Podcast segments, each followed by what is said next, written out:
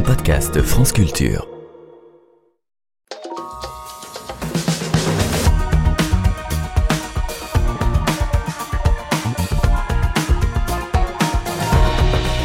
Plan de 10 milliards d'euros d'économies budgétaires annoncé à la surprise générale, soit autant d'ambitions revues à la baisse. L'annonce, faite dimanche par Bruno Le Maire, puis la publication du décret jeudi qui détaille les mesures prises, ont suscité de vives inquiétudes et de non moins virulentes critiques. Les finances publiques pèsent-elles vraiment si lourd sur le PIB français? Quelles conséquences pourrait avoir une baisse du budget de l'État à l'heure de la désmicardisation de la France souhaitée par le gouvernement? Doit-on vraiment parler de cure d'austérité, voire de tournant de la rigueur? Nous en parlerons dans une vingtaine de minutes avec deux invités, Isabelle Tiss-Saint-Jean et François Ecal. Mais avant cela, direction le Salon de l'agriculture qui ouvre ses portes demain dans un contexte pour le moins tendu qu'a cherché à apaiser le Premier ministre Gabriel Attal mardi dernier en annonçant toute une série de mesures destinées à répondre justement à la colère des agriculteurs qui s'est manifestée toutes ces dernières semaines. L'occasion pour nous, à entendez-vous l'écho, de se pencher sur la façon dont la recherche en économie appréhende et renouvelle les problématiques agricoles dans toute leur diversité. Un sujet dont s'est emparé notre invité du jour qui a consacré sa thèse au salariat précaire dans l'agriculture française. Sujet pourtant peu évoqué dans des moments de crise comme celle qui vient de se dérouler et notre invité nous expliquera sans doute pourquoi. Mais alors qui sont ces travailleurs précaires? Pourquoi le recours à cette forme de travail côtoyant souvent les limites de la légalité connaît-elle une explosion depuis les années 2000 Toutes ces questions, Axel Magnan, économiste et chercheur à l'Institut de recherche économique et sociale, se les est posées. Bonjour et bienvenue Axel Magnan. Bonjour. Axel Magnan, nous l'avons dit, vous êtes l'auteur d'une thèse donc soutenue à Paris-Saclay en mai 2022, intitulée Le développement du salariat précaire dans l'agriculture française, une approche d'économie institutionnelle. Pourquoi avoir voulu euh, vous pencher spécifiquement sur ce recours aux salariés précaires dans le secteur agricole français? Alors en fait, le point de départ de la recherche, c'est le fait que c'est un sujet qui est euh, paradoxalement clairement un sujet d'intérêt pour les acteurs du secteur, c'est-à-dire que euh, localement, il y a un certain nombre de, situations parfois problématiques qui sont euh, décrites, notamment dans les médias, euh, ou à des moments précis, on pense notamment durant la crise du Covid, où d'un coup ce sujet de l'accès des travailleurs saisonniers migrants a été mentionné, et paradoxalement, en fait, quand on aborde ce sujet-là, on l'aborde des thématiques très spécifiques, comme la question, ben, par exemple, du dumping social, la question du coût du travail, la question des pénuries de main-d'œuvre. Mais la question plus générale de euh, concrètement euh, qui sont ces salariés, sous quelles modalités les exploitations font appel à ces salariés en contrat précaire, elle, euh, est assez rarement directement traitée. Et du côté de la recherche, c'était un petit peu une situation symétrique au sens où on a beaucoup de travaux qui décrivent des situations de recours euh, importants et croissants à ces salariés, mais souvent focalisés sur un territoire, sur une filière. Euh, et on, il nous manquait un peu ce, ce panorama général de dans quelles conditions en France se fait ce recours. Le mauvais côté de la médaille, c'est la précarité. Le bon côté, on va dire, c'est la liberté, parce que on peut certes euh, être très rapidement euh, se retrouver en fin de contrat ou être, euh, on va dire, mis plus ou moins à la porte dans des conditions qui légalement sont peut-être discutables, mais de fait se retrouver dans cette situation-là. D'un autre côté, nous, en tant que saisonniers, on peut aussi relativement facilement partir, aller ailleurs. Et puis les tâches agricoles aussi, c'est un, un, travail assez, assez sympathique, c'est dur, mais il y a quelque chose de gratifiant, et quelque chose d'agréable. De, il y a en être ensemble, il y a quelque chose d'authentique aussi, le fait d'être avec les agriculteurs, euh, d'être proche à la fois des autres salariés, de son patron. Euh. J'en vois beaucoup qui sont aussi en toile de tente sur le groupe Facebook. C'est vrai que ça aussi, ça, revient, c'est assez récurrent du fait qu'il n'y ait pas de sanitaire, il n'y a pas de douche, il n'y a pas de, logement. Parce que c'est vrai que beaucoup d'agriculteurs, bah, finalement, ils sont en fin fond de la campagne, il n'y a pas de camping, il n'y a rien pour être logé. Ils veulent euh, des travailleurs, sauf que les gens qui sont autour travaillent déjà. Et c'est ça qui est assez compliqué, c'est qu'ils veulent du monde, sauf qu'ils peuvent pas accueillir le monde. Et les gens, bah, ils viennent d'un peu partout, donc euh, ils veulent travailler. C'est pas, pas ça le souci, mais c'est le logement souvent qui coince. Alors on entendait dans cet extrait euh, d'un grand reportage diffusé en février 2022 sur France Culture le témoignage de Jordan et Iwen, deux étudiants qui ont décidé d'aménager un van afin de louer leur force de travail en tant que saisonniers. Euh, on se demandait juste avant cet extrait sonore qui étaient véritablement les travailleurs précaires. Ce que vous dites, Axel Magnan, c'est que ce cas de figure finalement de l'étudiant saisonnier n'est pas tellement représentatif du salariat précaire tel qu'on le trouve aujourd'hui en France. Euh, non, alors je tiens d'ailleurs à préciser que quand j'ai parlé de travail de salariat précaire, Je parle bien de précarité contractuelle euh, parce que bien évidemment, on a des gens qui peuvent s'engager dans un contrat à durée déterminée, mais dans une situation personnelle où ils sont pas en précarité économique. Néanmoins, euh, le choix de cette définition, il s'est fait quand même pour deux raisons. Une pratique, hein, c'est-à-dire quand il s'agit de regarder dans les données euh, statistiques, c'est quand même ces questions de type de contrat plus facile à repérer, et aussi une question, on va dire, aussi scientifique, c'est-à-dire que la question quand on s'intéresse aux modalités de fonctionnement d'un secteur en termes de main-d'œuvre, de c'est quoi, est-ce qu'il y a une, continuité d'accès à la protection sociale, de revenus agricoles pour des salariés ou non, c'était quand même le facteur un peu discriminant de ces salariés par rapport aux permanents. Et de fait, qu'est-ce qui qualifie euh, un travailleur précaire? C'est quoi le dénominateur commun? Parce que j'imagine qu'il y a une diversité de profils assez large. Il y a une diversité de profils, mais là, dans, dans le cadre de cette recherche, euh, c'était vraiment le fait d'être en contrat salarié à durée déterminée dans le secteur agricole. D'accord. Et, et, quel, euh, et là, on, on, entendait justement les fameux, les fameux étudiants. Quel profil on retrouve euh, plus généralement? Comment ça se distribue finalement entre... en, Alors, globalement, on a trois types de, trois grands types de profils, on va dire, euh, de ce qu'on a pu voir sur, sur le terrain et qui donc est corroboré hein, dans les données, les données statistiques. C'est, on a, on va dire, cette catégorie de saisonniers professionnels, donc de gens qui vont faire saisonniers sur des longs contrats.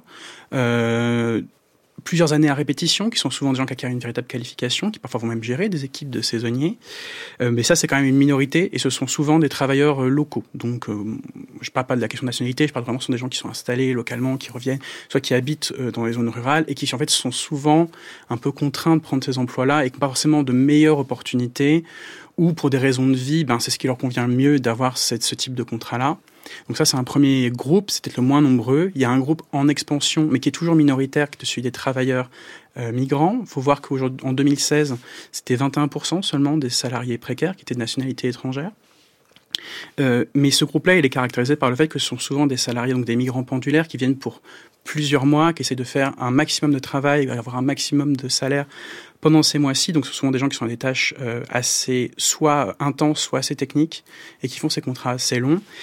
Et on va dire le, le gros du volume, ce sont des gens qui euh, font ça, euh, font des contrats agricoles à durée déterminée, justement pour euh, acquérir un complément de revenus et donc, c'est souvent des contrats là pour le coup plus courts, moins qualifiés. On peut penser à tous les contrats type euh, contrat vendange ou les gens qui vont intervenir à des étapes précises en arboriculture, dans les semences, etc. Il y a un certain nombre de contrats assez courts. Et là, en fait, le point commun des gens, c'est euh, que souvent, en fait, comme ce sont des contrats très courts, ça ne va pas leur donner une protection sociale euh, long terme, ils ne vont pas gagner des trimestres pour la retraite, ils vont pas ouvrir des droits au chômage. Donc ce sont des gens qui ont une protection sociale par à côté. Donc, euh, des étudiants, des retraités, des gens qui sont chômeurs euh, de longue durée, qui souhaitent avoir un contrat pour essayer de trouver autre chose hors de l'agriculture, mais souvent c'est vraiment un passage pour ces gens-là. Oui, ou un complément de revenus, c'est un peu... Euh, Tout à fait, mais ils sont concernés par aussi les problématiques de précarité, de conditions de travail, de revenus, etc., hein, tous ces publics-là. Hum. Alors on l'a dit en introduction aussi euh, de, de l'émission, c'est que c'est un sujet qui est relativement peu traité par la recherche, euh, qui arrive relativement rarement sur la table lorsqu'on parle d'agriculture à l'échelle nationale, et ça c'est une contradiction qui étonne d'autant plus que l'agriculture est un sujet, et on l'a vu les dernières semaines, qui attire énormément l'attention, qui est un secteur euh, stratégique en France. Euh, et d'ailleurs, vous, euh, Axel Magnon, vous avez épluché 20 ans d'archives de journaux nationaux afin de comprendre comment le débat précisément se structurait autour de cette question des salariés précaires. Comment vous expliquez finalement cette contradiction entre méconnaissance de la recherche et des médias et importance du sujet pour les exploitations agricoles notamment?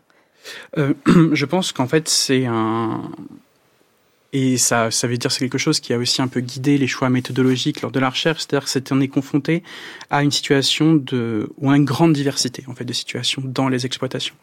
Euh, Qu'est-ce que ça veut dire d'avoir un salarié sur une exploitation agricole? Aujourd'hui, ça peut aussi bien vouloir dire un exploitant qui a un salarié qu'un exploitant qui est membre d'un groupement d'employeurs qui emploie des salariés qui viennent une partie du temps sur l'exploitation, un exploitant qui fait appel à un prestataire qui emploie des salariés pour venir faire une tâche sur l'exploitation, ou simplement un exploitant qui va euh, prendre un congé maladie et qui va être remplacé par un salarié du service de remplacement. Donc en fait, plein d'exploitations aujourd'hui euh, voient passer sur l'exploitation des salariés, mais dans des modalités tellement diverses que euh, je pense que ça contribue à ce qu'on n'ait pas un, un, comment dire un, un, aperçu global et voilà. Et plus il y a d'autres mécanismes en jeu euh, sur lesquels on, on, qui à mon avis en fait je, sont des mécanismes qui s'auto-entretiennent au sens où on a euh, le fait d'avoir peu de données sur les salariés agricoles et qui ont tendance plutôt à minimiser leur nombre, contribuent à se dire qu'on n'a pas des transformations aussi importantes Mm. que ce qu'il y a effectivement, des grandes et donc oui. continuent à maintenir un peu ce sujet pas au centre du débat euh, et, à, et à du coup minimiser l'importance qu'ont ces salariés. Donc ça s'auto-entretient d'une certaine manière. Et pourquoi c'était important pour vous justement de bien comprendre l'état euh, euh, du discours médiatique et donc de, de l'opinion publique peut-être aussi autour de ce sujet-là? Alors, au-delà de simplement euh, le- l'état du discours médiatique, dans la méthodologie qu'on a utilisée, donc qui est une méthodologie mixte, il y avait à la fois donc d'étudier des données de statistiques produites par la Mutualité sociale agricole, donc c'est l'organisme de protection sociale du secteur agricole, mais aussi des données euh, qualitatives. euh, donc, on est allé en entretien voir des, euh, responsables de syndicats, d'exploitants agricoles, de salariés agricoles, des associations, des acteurs publics sur le terrain, aussi au niveau national, parce que ça permet aussi, lorsque l'on voit des phénomènes dans les données statistiques, lorsqu'on voit des choses apparaître dans le débat public, de confronter ça au modèle que portent les acteurs, qu'est-ce qu'eux ils voient comme évolution, est-ce qu'ils essaient de les accompagner, est-ce qu'ils essaient de les orienter comment on les interprète aussi, parce qu'une fois qu'on a un chiffre, c'est important aussi de euh, confronter ça à, euh, à ce qu'en disent les acteurs. L'enjeu étant, dans le, dans le cas de l'agriculture ici, c'est qu'on voit que ce développement, en fait, il se fait pas, euh, on n'a pas une, d'un coup une grande loi d'orientation agricole, un grand accord national entre les acteurs du secteur pour se dire que l'agriculture doit devenir plus salariée, on doit aller vers ça, c'est le modèle qu'on défend. Et en fait, ce développement du salariat, il se fait vers des mécanismes incrémentaux qui, euh, petit à petit, vont transformer l'organisation du travail dans le secteur. Et, euh, euh, et donc, étudier ce développement, ça signifie se donner les moyens d'étudier des mécanismes euh, nouveaux qui vont se développer dans le secteur. Et donc là, on a besoin justement vers cette méthodologie mixte, en confrontant données qualitatives, entretien, données quantitatives, ça nous permet de se donner les moyens d'identifier ces nouveaux phénomènes émergents et de ne pas rester dans un modèle hypothético-déductif auquel on pourrait être à la base. Chaque année au printemps, dans de no- nombreuses communes de Bretagne, une délégation de l'Union des fermiers de Jersey vient en accord avec les services français de la main-d'œuvre recruter du personnel. Et chaque année, munis de leur contrat de travail et de leur passeport, 1500 Bretons environ font leur baluchon et partent faire la saison. La raison qui les incite à ce déplacement est presque toujours la même, c'est le désir de gagner quelques sous à une époque où la terre bretonne peut se passer de leurs bras. À l'aérogare de Jersey, elle est la seconde après Londres par l'importance de son trafic pour l'ensemble des îles britanniques. Les fermiers viennent chercher leurs saisonniers. Souvent, on se retrouve, car de nombreux ouvriers reviennent d'une année sur l'autre. Voilà arrivé encore pour faire la saison, n'est-ce pas? C'est encore arrivé, bien content de te voir. Combien vous gagnez ici? 4 cela et demi, 5 à 600 francs par euh, machin de l'heure, Oui, ce qui fait alors... Et vous travaillez combien d'heures par jour? 12 heures Oui, ce qui vous fait gagner 3500 francs par jour. par jour, oui, 3500 francs. À peu près, je ne peux pas vous dire au sûr ce qu'on gagne. hein. Je gagne, je sais pas, je ne... dans les peut-être euh, 2000 francs par jour, 2500. Ça dépend ce qu'on fait. Vous êtes toujours sur Entendez-vous l'écho, nous parlons des salariés précaires dans le secteur agricole. On entendait à l'instant dans cette archive datée de 1965 la voix de paysans bretons qui louent leurs bras en fonction des besoins euh, une fois euh, la morte saison venue. Euh, qui témoigne d'une forme de précarité. Est-ce que vous diriez, Axel Magnan, que euh, cette période est relativement euh, révolue et que le statut de, de salarié agricole a fait l'objet d'une harmonisation, d'une régulation croissante, parce que c'est aussi ce qui est au cœur de votre thèse.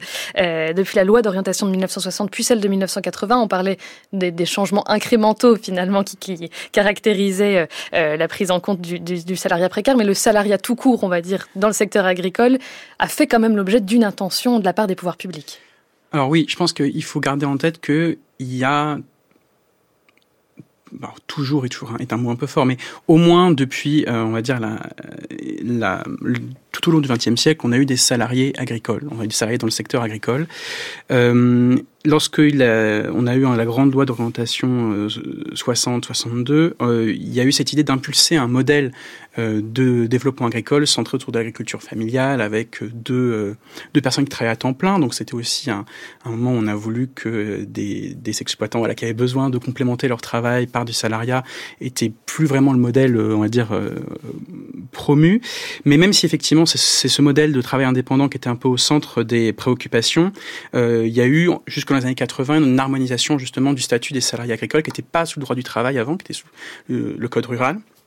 Et du coup, dans les années 80, ils ont vraiment eu l'égalité de droit, en fait, euh, en termes de protection sociale, de revenus, de droit du travail, avec les, euh, avec les salariés euh, hors du milieu agricole. Et après, par contre, après ces années-là, là, l'évolution des politiques, ça a plutôt été un tournant où, dans les années 90-2000, on est passé à des modèles d'agriculture euh, d'où le but était d'avoir une agriculture plus entrepreneuriale, plus euh, compétitive sur les marchés internationaux.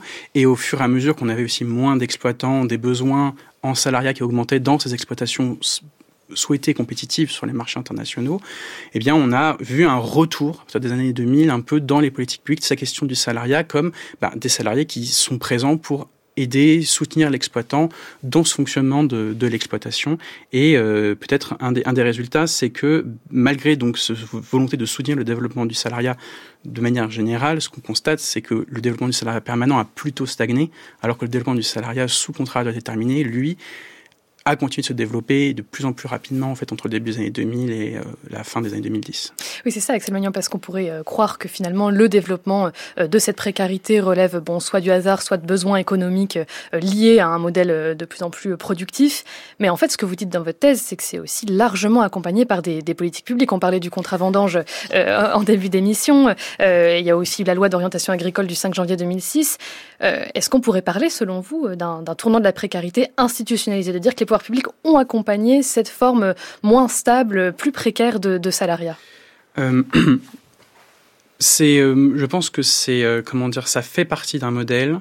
on a plus, comment dire, accompagner, encourager le recours à ce type de contrat, notamment par exemple euh, via les, je veux dire la mesure phare, c'est le, les exonérations de TODE, travail très occasionnel demandeurs d'emploi, donc qui sont des exonérations de cotisations patronales sur les bas salaires qui sont plus importantes que le régime général d'exonération et qui du coup, euh, euh, vont avoir tendance à générer un effet, on va dire, de trappe à bas salaire, au sens où si vous montez le salaire de 10% net, je veux dire, pour le salarié, ça va monter le coût pour l'employeur de euh, le double, du double, on va dire, voire plus.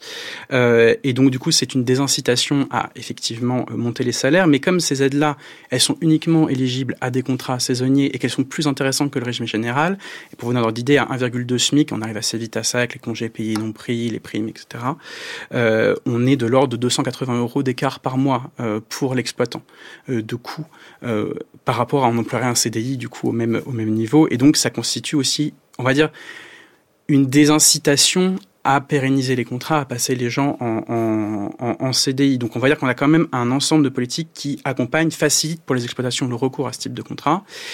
Et le problème, c'est que symétriquement, il y a un ensemble de politiques publiques qui sont censées euh, protéger les salariés, notamment pour penser aux politiques de protection des risques professionnels et tout ça, qui, elles, sont victimes de d'un peu plus de problématiques dans leur euh, application. Il faut voir que dans un rapport, euh, un rapport parlementaire de 2016, le rapport Bastia sur les contrôles en agriculture donnait le chiffre assez euh, frappant de il y a 0% de conformité. Euh, sur 8000 contrôles par an, 0% de conformité. Exactement, en termes de, de, code du travail. Alors, ça ne dit pas la gravité de, de, de l'infraction en question, ça peut être quelque chose de très mineur, mais ça donne l'idée que on a un problème d'application de ces règles-là dans le secteur. Et euh, il faut voir que c'est particulièrement grave en cas des salariés précaires, puisque plus on a un salarié euh, avec une précarité contractuelle, moins d'expérience, plus on est exposé à des accidents du travail, surtout dans un secteur physique comme l'agriculture. Et donc, il y a un peu ce, cette asymétrie des politiques publiques qui euh, vont, en ne protégeant pas forcément les, les droits, euh, les conditions de travail des salariés précaires, on va dire permettre l'existence de situations d'exploitation. Et de l'autre, d'un côté, euh, faciliter l'emploi de ces salariés du côté des employeurs. Et donc, on va dire, euh, au moins par cette simple configuration de politique, ça ne, ça, disons que ça, ça ne joue pas un effet incitatif pour pérenniser l'emploi agricole, dirons-nous. Oui, on peut le voir en creux, effectivement. et, et, de fait, c'est une question qui reste d'actualité, puisqu'on l'a entendu notamment euh, dans la bouche du Premier ministre Gabriel Attal, euh, cette annonce de vouloir exonérer de cotisations patronales la quasi-totalité des emplois saisonniers agricoles, la fameuse mesure mmh. TODE dont vous nous parliez à l'instant. Euh, C'était un projet qui avait été discuté, je crois, lors de la loi de finances de la sécurité sociale de 2019, qui avait été rejeté à l'époque.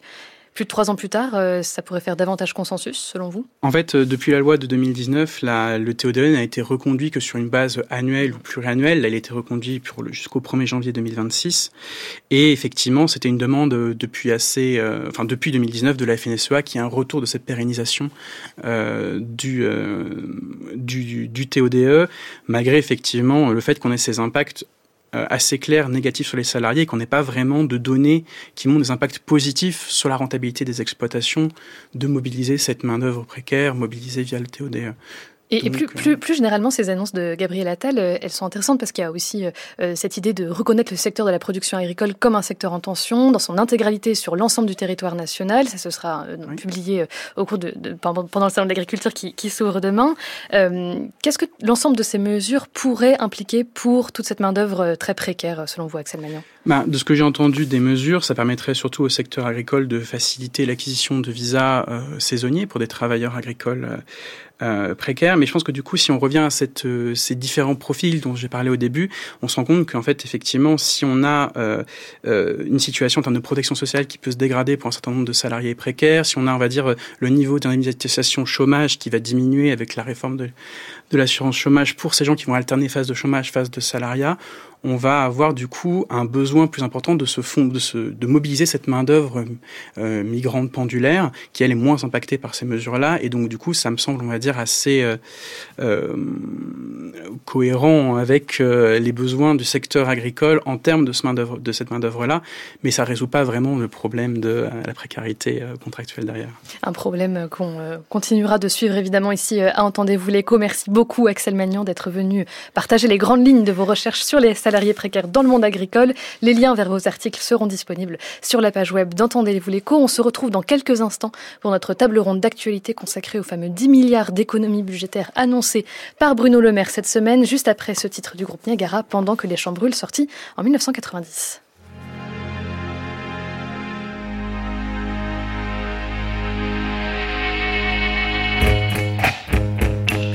Des arbres se pencher plus fort,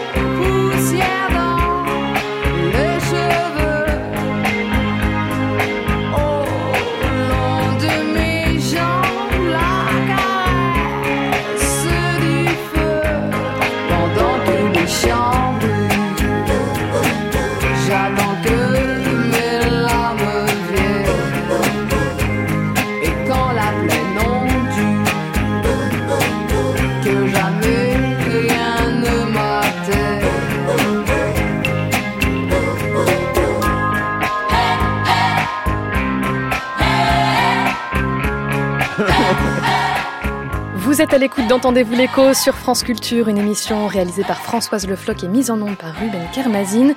Tout de suite, on prend nos calculettes, nos livres de compte et surtout nos grands ciseaux car nous allons nous plonger dans le budget de l'État. on gagne moins, on dépense moins, donc nous dépenserons immédiatement, dans les jours qui viennent, 10 milliards d'euros en moins. Je pense que c'est un acte de responsabilité, de réactivité. Nous ne laisserons pas les finances publiques dériver. C'est un massacre à la tronçonneuse. Et c'est injuste et ça n'est pas nécessaire. On peut aller chercher l'argent euh, là où il est. Ce pays euh, n'est pas un pays pauvre. C'est pas, c'est pas un pays qui est, euh, qui est déprimé par rapport à sa capacité de production. C'est un très mauvais choix, mais surtout, il y a d'autres choix. Et je dis à Bruno Le Maire que s'il cherche 10 milliards d'euros, je peux lui dire où aller les chercher sans pénaliser euh, les Français et la croissance. Dimanche 18 février, Bruno Le Maire a annoncé vouloir réduire de 10 milliards les dépenses de l'État en 2024. Une annonce qui, on l'entendait à l'instant, a suscité de vives réactions et qui interroge surtout sur les conséquences hein, de, telles mesures. Alors les finances publiques sont-elles donc en si mauvais état que cela? À quel arbitrage correspondent ces mesures? D'autres modes d'action auraient-ils pu être envisagés? Pour en parler, nous recevons François Ecal, économiste et président fondateur de l'Association d'information sur les finances publiques FIPECO. Vous êtes également euh, ancien magistrat à la Cour des comptes et membre de l'Institut Montaigne. Également avec nous à distance, Isabelle Tisse-Saint-Jean, économiste et professeure d'économie à l'Université Paris-Nord 13. Bonjour et bienvenue à tous les deux. Bonjour.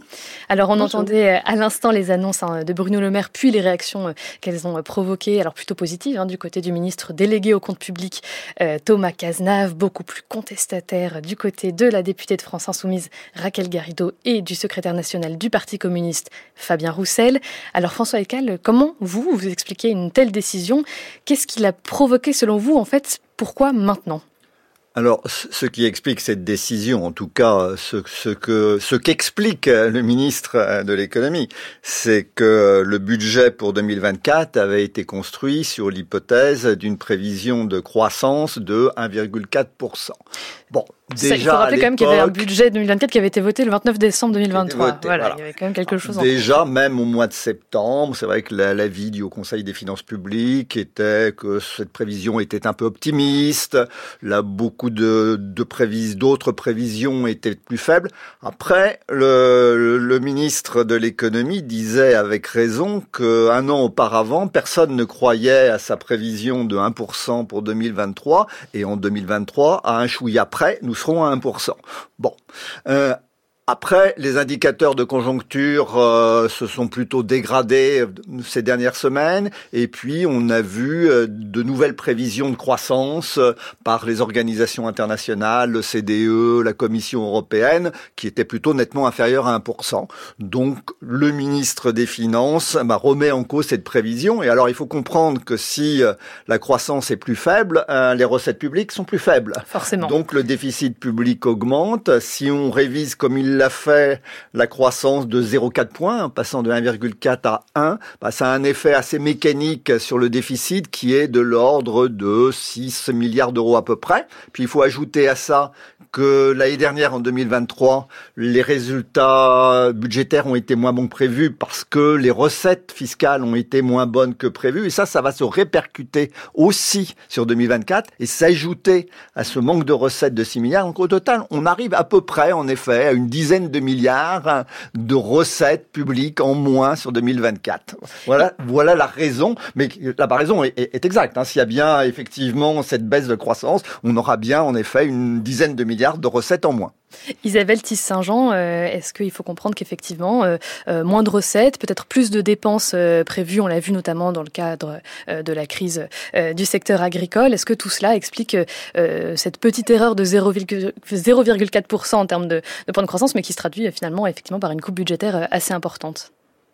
Alors, euh, il y avait eu effectivement des, débats assez serrés au moment de la discussion, enfin de la discussion budgétaire, si on peut dire, hein, puisque elle n'avait pas complètement eu lieu, puisque à coup de 49.3, euh, du coup, les oppositions n'avaient pas n'avaient pas pu s'exprimer. Mais il y avait eu euh, une grosse contestation sur euh, les prévisions faites par le gouvernement, en s'appuyant quand même, euh, c'était pas seulement des prévisions dans les calculs des oppositions parlementaires, il y avait déjà un certain nombre d'organismes qui étaient tout à fait sceptiques sur le 1,4.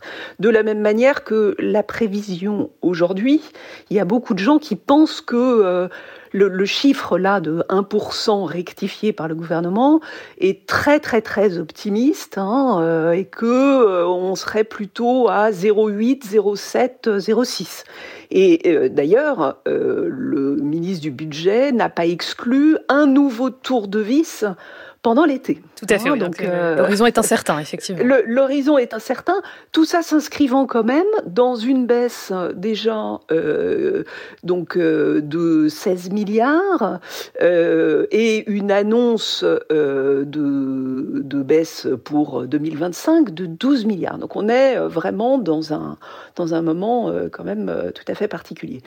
Mais il faut il faut quand même peut-être un, moment dire quelque chose de la méthode. C'est ce que j'allais vous dire parce que juste pour faire un petit un petit rappel pour nos auditeurs parce qu'on parle de ce fameux budget de 16 milliards mais qui était effectivement le budget 2024 voté pour le coup le 29 décembre 2023. Comment on explique qu'on vote 16 milliards et qu'on fasse passer par décret 10 milliards? Oui, alors il y, a, effectivement cette méthode. Donc déjà, au moment du budget, le, débat n'avait pas pu se tenir. Avec les 49.3, euh, le débat n'avait pas pu se tenir. Euh, et là, en fait, le gouvernement passe par décret, euh, s'appuyant sur cette révision de croissance que tout le monde lui disait de faire depuis un moment quand même. Hein. Donc, il passe par décret, ce qui est juridiquement, c'est légal, même si les textes disent 1,5%. Alors, normalement du budget de l'État, mais en mettant euh, le budget de l'État très élargi, c'est-à-dire avec les annexes, enfin je ne veux pas être trop technique, et les comptes spéciaux, on arrive à 1,7, donc c'est un peu plus, hein, c'est 1,7%, ça correspond à 1,7%. Mais juridiquement, c'est acceptable. En revanche, et politiquement, et économiquement, on y reviendra sur le économiquement, mais déjà sur le politiquement, franchement, euh, moi je trouve ça assez. Enfin, je comprends que les oppositions euh, euh, contestent parce que ça, du coup, ça court-circuite le fait de passer par décret, ça court-circuite l'évaluation du Haut Conseil des finances publiques quand même, hein, qui n'a pas été saisi lorsque c'est un décret, et puis euh, de tout le débat parlementaire. Euh, et évidemment, bah oui, l'opposition s'oppose. Enfin, je veux dire, mais donc c'est une façon de faire, avec en plus un discours, le, le, le, rapporteur du budget qui explique que les oppositions ne, ne seraient pas suffisamment responsables pour voilà, et puis des arguments, alors absolument, où les bras nous tombent, quoi, sur euh, la comparaison avec euh, le budget des ménages. Hein. En implicite dans les propos de Bruno Le Maire, c'est ça qu'on entend. En explicite euh, dans le rapporteur du budget, c'est Ah oui, mais vous comprenez, ma bonne dame ou mon bon monsieur, quand on a moins d'argent, bah, il faut moins dépenser. sauf que, un, pourquoi on a moins d'argent? Pourquoi l'État a moins d'argent? Donc il va falloir y revenir. Et puis deux, non, le budget de l'État, ça marche pas comme le budget de monsieur euh, et madame tout le monde. Alors on va, on va revenir hein, sur, sur ces arguments-là, qui c'est une rhétorique pas forcément extrêmement nouvelle, mais on va revenir euh, sur, sur ces arguments et sur ce qui justifie euh, cette coupe-là. Mais avant cela, François Ecal, j'aimerais bien avoir votre avis, parce que vous connaissez très bien les finances publiques et vous en observez les rouages, on va dire, depuis un certain temps. pour vous, une coupe budgétaire de 10 milliards qui passe par décret, c'est une nouveauté absolue ou ça s'est déjà vu et ça se fait et ça s'entend? Alors, ça se fait, hein, et c'est juridiquement possible, euh, comme on l'a dit. Hein. D'ailleurs, la loi organique sur les lois de finances prévoit la possibilité euh, pour euh, le gouvernement de supprimer par décret, d'annuler par décret jusqu'à 1,5% hein, des dépenses de l'État. Alors, avec un mode de calcul qui a été validé par la Cour des comptes il y a quelques années, qui en effet conduit à prendre un périmètre de dépenses un peu un peu large, à mon avis, moi aussi, mais, mais juridiquement, ça tient la route. Euh, et euh, alors ça ne s'est pas vu, non. La, la dernière fois qu'on a procédé ainsi par décret, euh, c'était, on a fait à la fois des annulations et de l'autre côté des avances de crédit. C'était en 2017. C'était à peu près de l'ordre de 5 milliards. Hein, donc on est sur un, montant, hein, en effet, beaucoup plus important. Euh, J'ajoute quand même qu'un décret d'annulation doit être ratifié dans la prochaine loi de finances. Euh, donc il y aura bien un débat au Parlement sous réserve du 49.3, évidemment. Mmh. Euh, voilà. Bien sûr. pour le coup, là. Donc euh, après, euh, il est sûr que ça aurait été euh, bien plus satisfaisant que ceci euh, soit décidé et voté dans le cadre de la loi de finances initiale, hein, bien sûr, plutôt que voilà de faire ce décret d'annulation de à peine deux mois après le, la promulgation de, de, cette loi de finances. mais voilà, bon, c'est possible juridiquement, c'est pas très terrible sur le plan des principes, c'est sûr. Isabelle Saint-Jean, vous disiez quelque quelque chose euh, d'assez intéressant, c'est que vous disiez que cette méthode, bon, qui politiquement euh, euh vaut ce qu'elle vaut, et, et c'est pas nécessairement le, sujet, mais vous disiez que cette méthode politique aurait des conséquences économiques, et c'est vrai qu'on a un peu envie de se demander quand les choses se font de façon un peu unilatérale, comment on peut être certain que le fléchage finalement de ces de ces coupes budgétaires là se fait de façon cohérente et, consentie, pas forcément, mais en, en tout cas de, de savoir comment comment se fait le fléchage comment, se prennent ces décisions pour, comment déjà la somme de 10 milliards est jugée pertinente et, et comment on, décide où est-ce qu'il faut finalement opérer ces coupes-là? Alors, il euh, y, a peut-être au préalable le fait de est-ce que c'est la bonne piste de faire euh, cette euh, diminution des dépenses? C'est-à-dire que est-ce que c'était absolument indispensable? Donc ça, c'est déjà une question qu'il faut se poser. Est-ce que le redressement des comptes publics là en urgence, euh, parce que oui, évidemment, si vous avez une baisse de croissance, comme euh, François Eccal le disait euh, tout, à fait à juste titre, eh ben, vous avez a priori, en l'état des choses, vous avez moins de recettes, et donc, bah, si vous voulez continuer à dépenser, ça veut dire que vous creusez le déficit et donc potentiellement la dette. Dans un moment où, et on y reviendra probablement, on est à des niveaux de déficit et de dette qui sont élevés, puisqu'on sort de ce choc absolument, mais euh, les mots sont un peu galvaudés, mais historique, quoi, historique qui est celui de la crise Covid, auquel est venu s'ajouter euh, le choc de l'inflation. Et donc, vous êtes dans une situation qui est très tendue. La question, c'est est-ce que c'est le moment de le faire? Afin de voir qu'est-ce que, comment on les supprime, c'est est-ce que c'est le moment de le faire? Et là, moi, je pense que l'Europe, parce que c'est pas seulement la France, hein, c'est l'ensemble du continent européen. Il faut peut-être dire que fin mars, Bruno Le Maire doit se rendre devant la Commission européenne pour justifier aussi euh, de la santé budgétaire de la France. Euh, sauf que il le fait, il l'acte et il l'acte avec l'ensemble du continent européen, qui, contrairement à ce que font les États-Unis, décide du redressement des comptes publics alors qu'on est en plein dans la crise, que euh, la, alors, euh, avec euh, en plus une situation, donc on refait l'erreur de 2008-2011 qui a fait qu'il y a eu un décrochage qui maintenant est assez reconnu par tout le monde entre l'Europe et les États-Unis. Et l'Europe en ce moment est en train d'appuyer, et ça c'est nouveau et je trouve qu'on le dit pas assez. Elle est en train, et c'est différent par rapport à 2008, elle est en train d'appuyer sur les deux freins économiques qu'elle possède.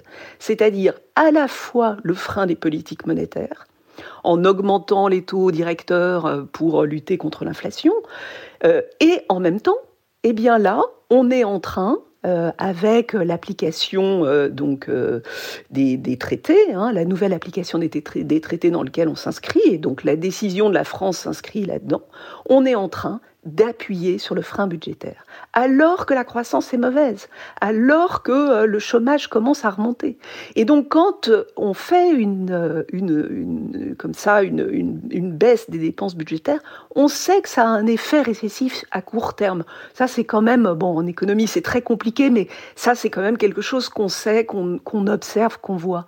Le problème c'est qu'un effet à court terme, il peut se transformer, et c'est ce qui s'est passé dans la décennie euh, post-crise 2008 sur le continent européen, il peut se, se, traduire en euh, eh bien, euh, une situation économique qui se, ne se relève pas, se détériore. Or, euh, euh, c'est pas ce que font les États-Unis en ce moment. Il faut regarder les chiffres du déficit américain. Euh, c'est, on a l'impression qu'on ne refait pas la même erreur. Si on refait la même erreur, l'écart des déficits est à peu près le même, alors qu'on a déjà décroché la croissance cumulée des États-Unis depuis depuis la crise, c'est 6,2 à peu près. L'Europe, c'est deux fois moins euh, environ.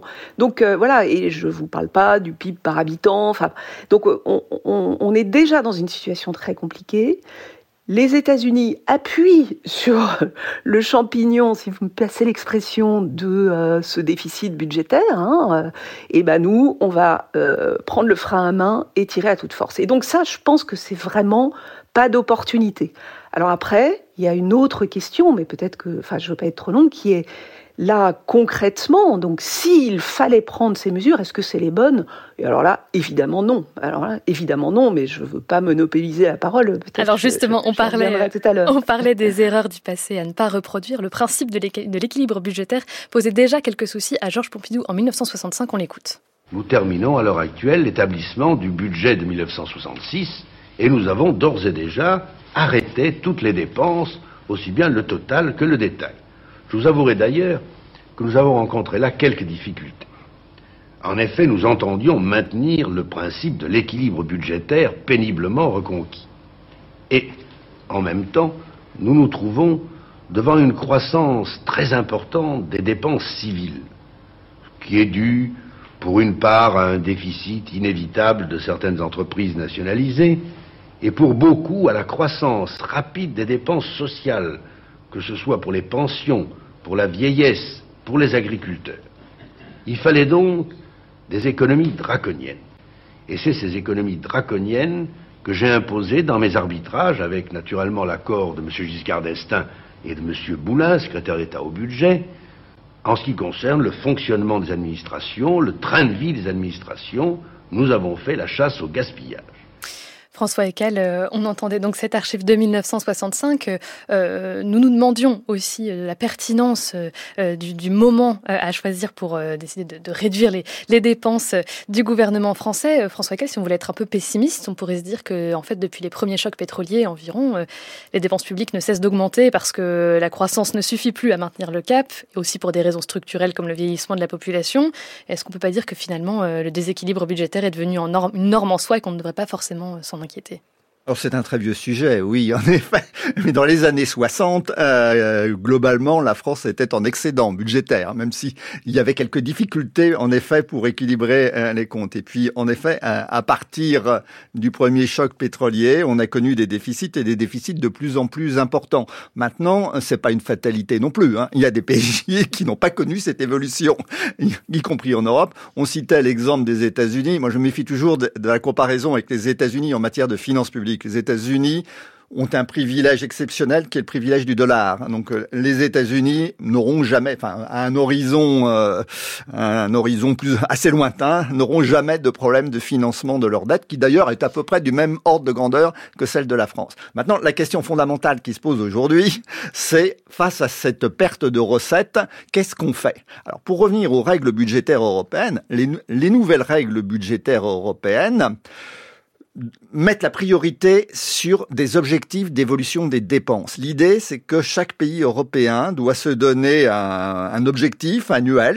pour chaque année sur un horizon de 5 à 7 ans d'évolution de ses dépenses publiques et doit s'y tenir. Mais l'objectif de déficit public, de réduction du déficit public, il vient au second rang. Donc si on respecte aujourd'hui ces règles budgétaires européennes, il faut sans doute faire en 2024 peut-être 5 milliards d'euros d'économies. Pour rappel, juste l'objectif est de 3 en, termes de déficit. Euh, Mais l'objectif de 3% est devenu secondaire.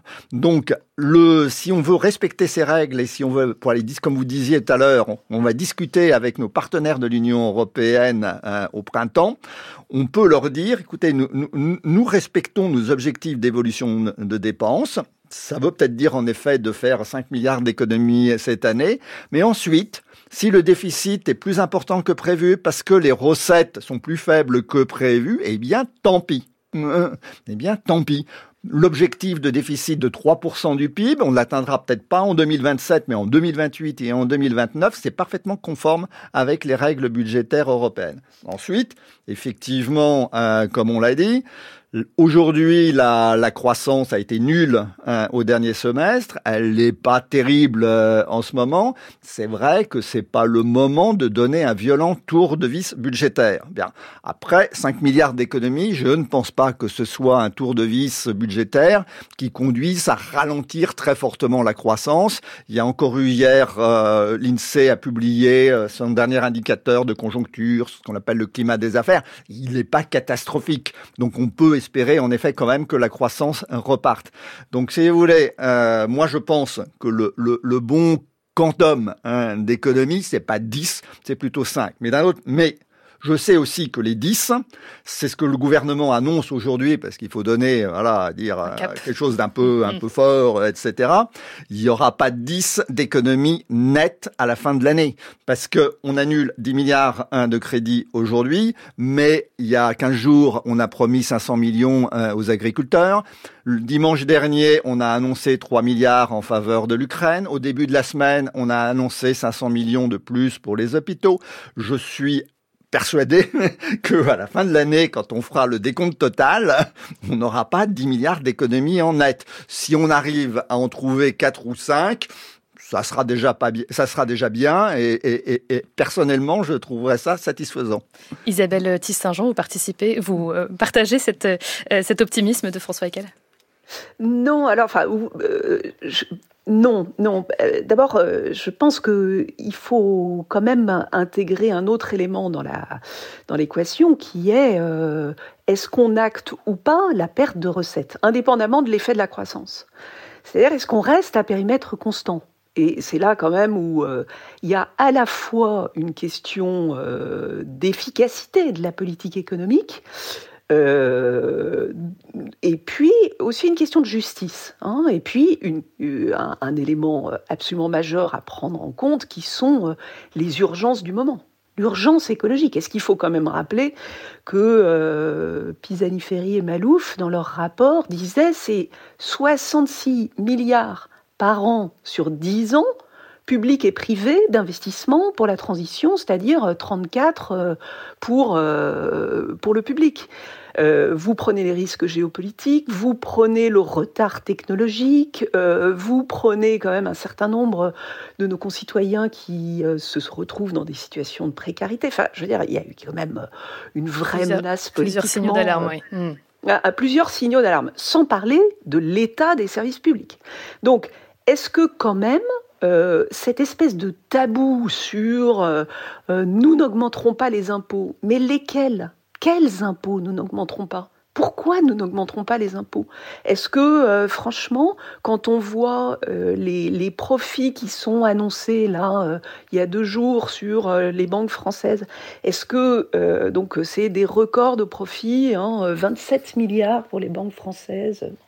Est-ce que la taxation quand même d'un certain nombre de profits exceptionnels ou il y a des, des, un chiffre qui a été établi récemment sur le retour de l'ISF c'est 4,5 milliards. Donc, bon, est-ce que franchement, on ne touche pas aux recettes? Moi, je pense que c'est une erreur, qu'il faut toucher aux recettes parce qu'on en a besoin, euh, vu les urgences que j'ai mentionnées, et parce que euh, c'est une histoire de justice sociale, d'acceptabilité de l'effort collectif. Alors cette question de la justice sociale, peut-être, euh, oui, juste, oui, pardon, juste pour finir, sur maintenant les, les économies qui sont faites. Est-ce que c'est la bonne direction?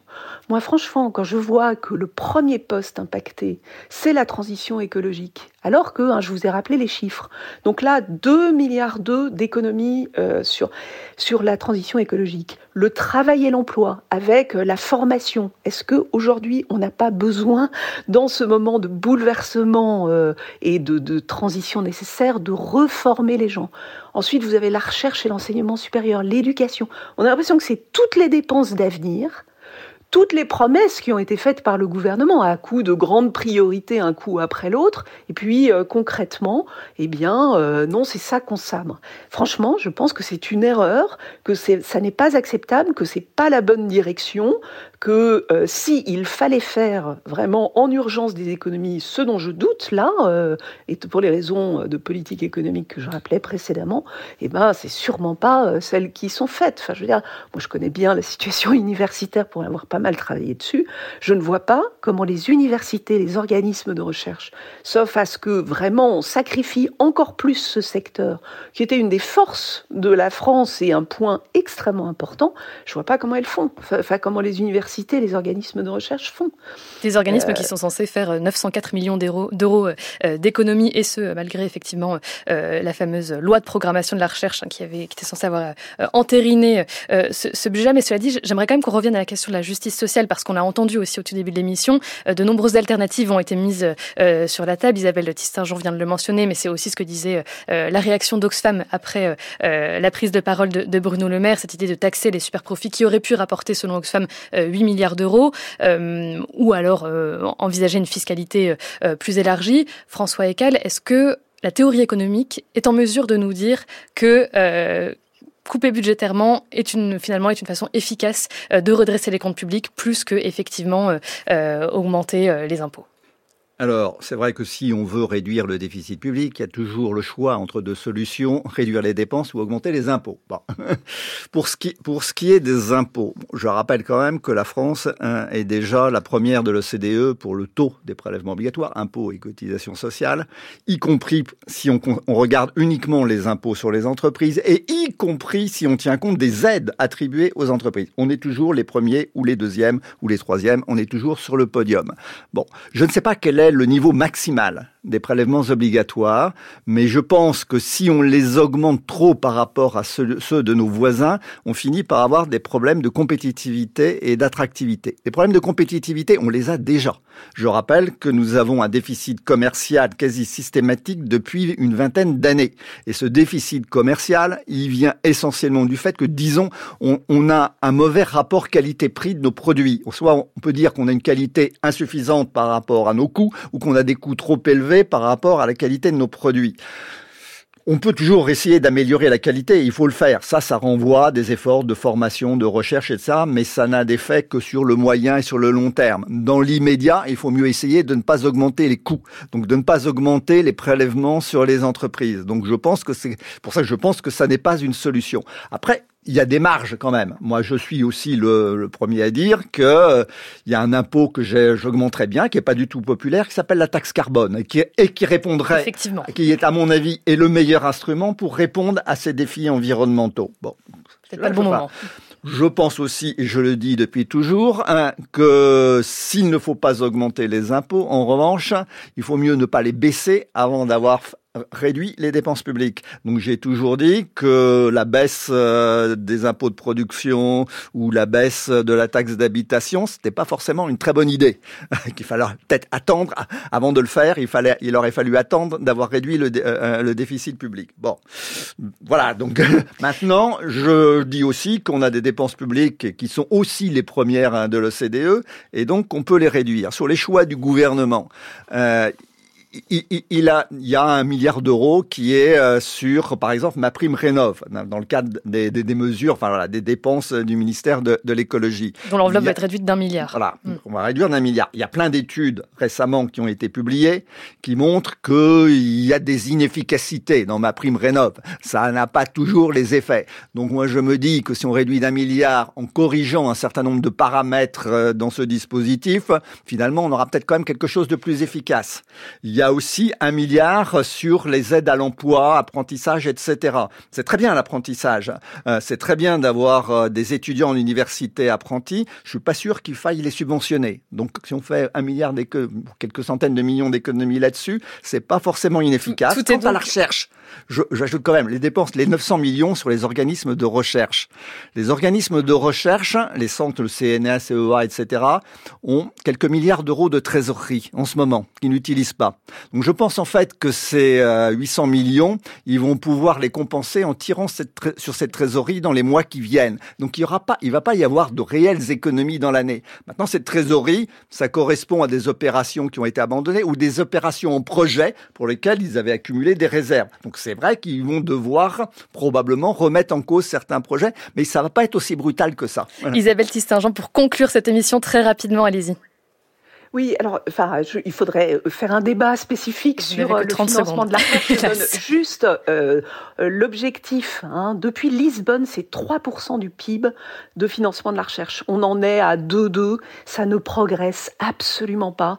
Et donc, euh, et c'est pas dans ce dispositif soi-disant de trésorerie des organismes et des universités qui vont être en état de faillite. Hein, et, bien, effectivement, Isabelle Tissin, je suis absolument désolée, c'est la fin de cette émission, mais ça mériterait effectivement tout un débat autour de cette question primordiale du financement euh, de la recherche et de l'enseignement supérieur. Un grand merci à tous les deux, François Ecal, Isabelle Tissin-Jean, qui est avec nous à distance, d'avoir participé à cette émission. Tout de suite, on retrouve la chronique de Dominique Méda. Pourquoi Olympe de Gouges a-t-elle écrit la Déclaration des droits des femmes et des citoyennes? Je vous propose de commencer cette série sur les femmes en évoquant l'une des plus célèbres d'entre elles. En septembre 1791, au moment où la Constitution qui instaure une monarchie constitutionnelle en France est présentée à Louis XVI, Olympe de Gouges adresse à la reine Marie-Antoinette un texte d'une vingtaine de pages intitulé Déclaration des droits des femmes et des citoyennes. Qu'est-ce qui a poussé cette courtisane, devenue femme de lettres, à écrire ce libelle? Olympe de Gouges, de son vrai nom Marie Gouze, née en 1748 à Montauban, est une écrivaine et une metteuse en scène de pièces de théâtre engagées. Les premières pièces qu'elle écrit critiquent vivement l'esclavage et réclament son abolition. Plus tard, elle publie des textes politiques et va notamment multiplier les critiques à l'égard de la Constitution de 1791. En effet, celle-ci ne reconnaît aucun droit aux femmes, elle ne leur accorde pas le droit de vote et elle ne reconnaît pas le divorce.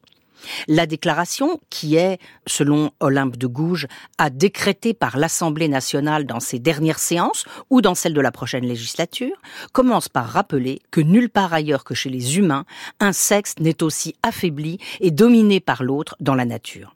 L'homme seul sait fagoter un pouvoir de cette exception, écrit-elle. Le préambule indique que les mères, les filles, les sœurs, représentantes de la nation, demandent d'être constituées en Assemblée nationale, considérant que l'ignorance, l'oubli ou le mépris des droits de la femme sont les seules causes des malheurs publics et de la corruption des gouvernements, ont résolu d'exposer dans une déclaration solennelle les droits naturels, inaliénables et sacrés de la femme. Le sexe supérieur en beauté, comme en courage dans les souffrances maternelles, reconnaît et déclare en présence et sous les auspices de l'être suprême les droits suivants de la femme et de la citoyenne. Suivent 17 articles qui réécrivent la Déclaration des droits de l'homme et du citoyen en y intégrant systématiquement les femmes, qu'on en juge. L'article premier est ainsi libellé. La femme naît libre et demeure égale à l'homme en droit. Les distinctions sociales ne peuvent être fondées que sur l'utilité commune. L'article 2 soutient que le but de toute association politique est la conservation des droits naturels et imprescriptibles de la femme et de l'homme. L'article 3 soutient que le principe de toute souveraineté réside essentiellement dans la nation qui n'est que la réunion de la femme et de l'homme. L'article 6 rappelle que la loi doit être l'expression de la volonté générale. Toutes les citoyennes et tous les citoyens doivent concourir personnellement ou par leurs représentants à sa formation.